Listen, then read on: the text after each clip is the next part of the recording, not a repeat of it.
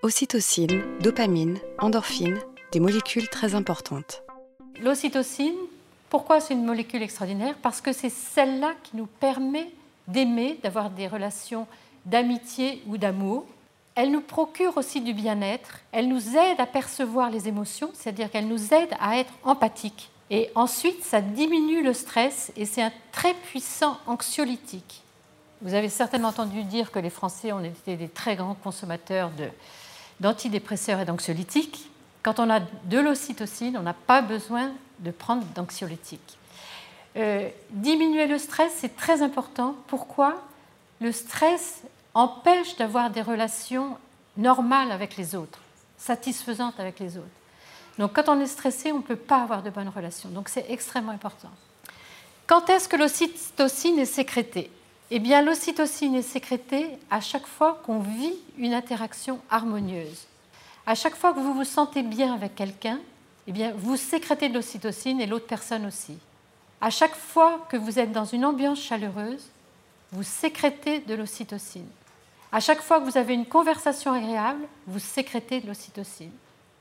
À chaque fois que vous avez du plaisir avec quelqu'un, vous sécrétez de l'ocytocine. Et un simple échange de regards, s'il est bienveillant, vous permet de sécréter de l'ocytocine. Donc c'est extrêmement important. C'est-à-dire que si vous-même, vous arrivez à faire en sorte que dans votre classe, vous créez une ambiance chaleureuse, vous faites sécréter de l'ocytocine aux enfants, mais vous aussi, vous sécrétez de l'ocytocine. Donc dans ce cas-là, c'est un cercle vertueux. L'ocytocine, elle est sécrétée aussi dans d'autres circonstances.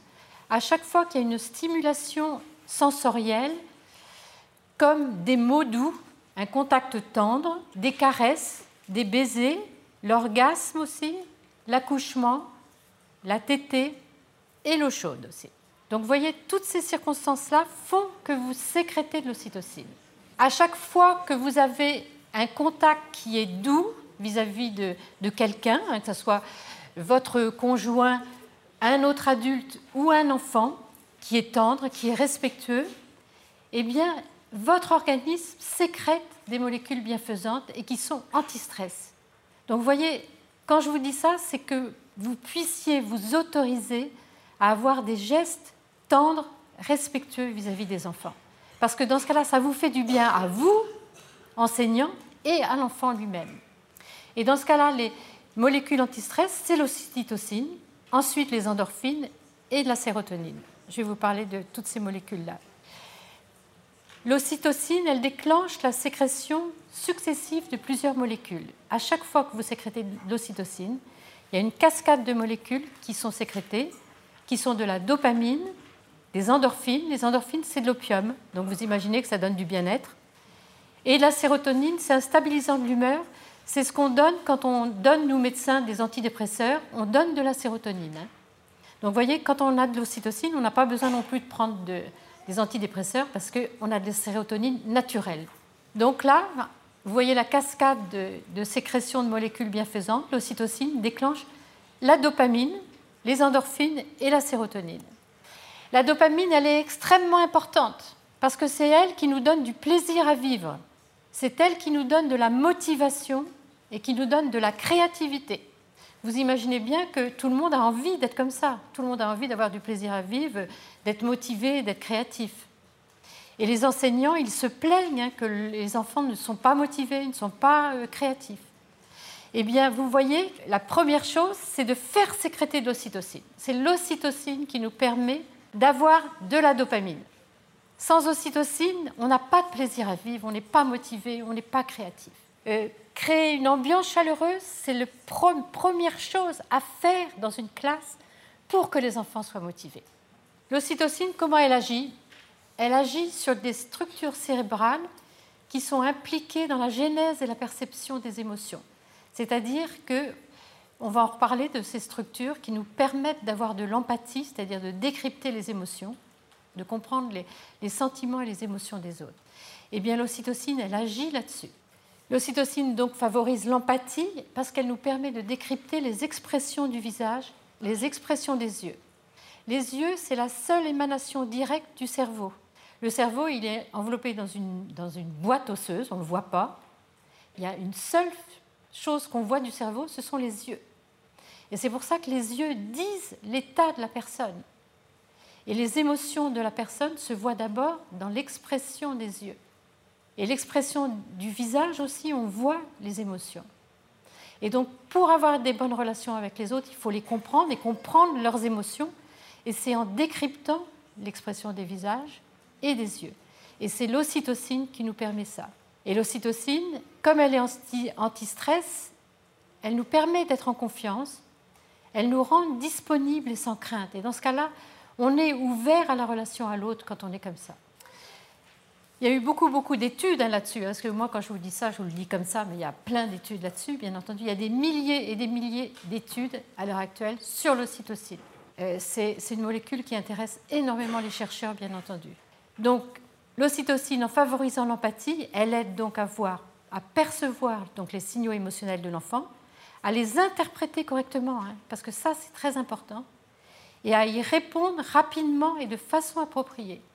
Et ces trois choses-là qui sont très importantes, c'est ça, hein, vous, devez sans doute connaître euh, Bolby et l'attachement euh, sécurisé.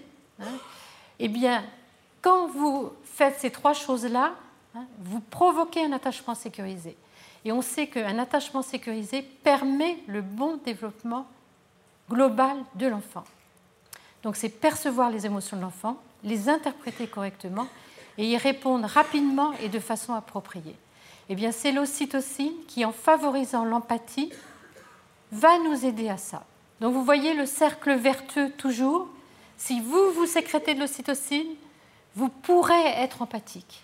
Vous avez mis que l'ocytocine, évidemment, elle rapproche les, les êtres et elle nous permet donc de créer des liens qui sont satisfaisants. Ça, c'est une des choses les plus importantes parce qu'une des plus grandes souffrances de l'être humain, c'est de ne pas avoir des, liens satisfaisants. Donc c'est vraiment essentiel.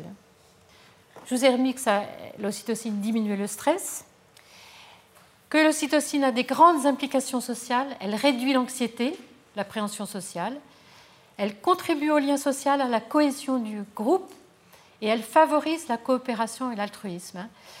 Euh, il y a beaucoup de réflexions euh, à l'heure actuelle sur comment aider les enfants à coopérer à l'école. Eh bien, la coopération, elle est due aussi à cette ocytocine. Donc, vous voyez le cercle vertueux.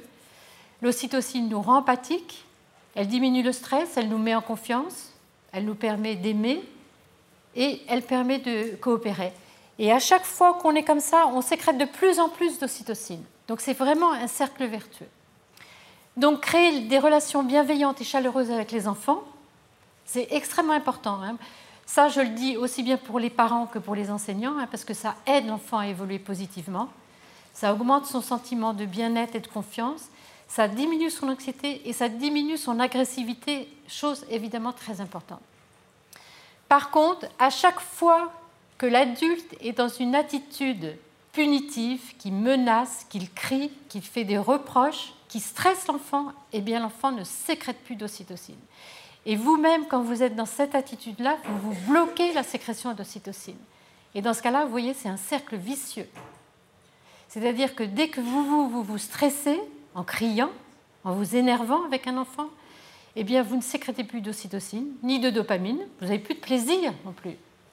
Plus d'endorphine, vous ne vous sentez pas bien.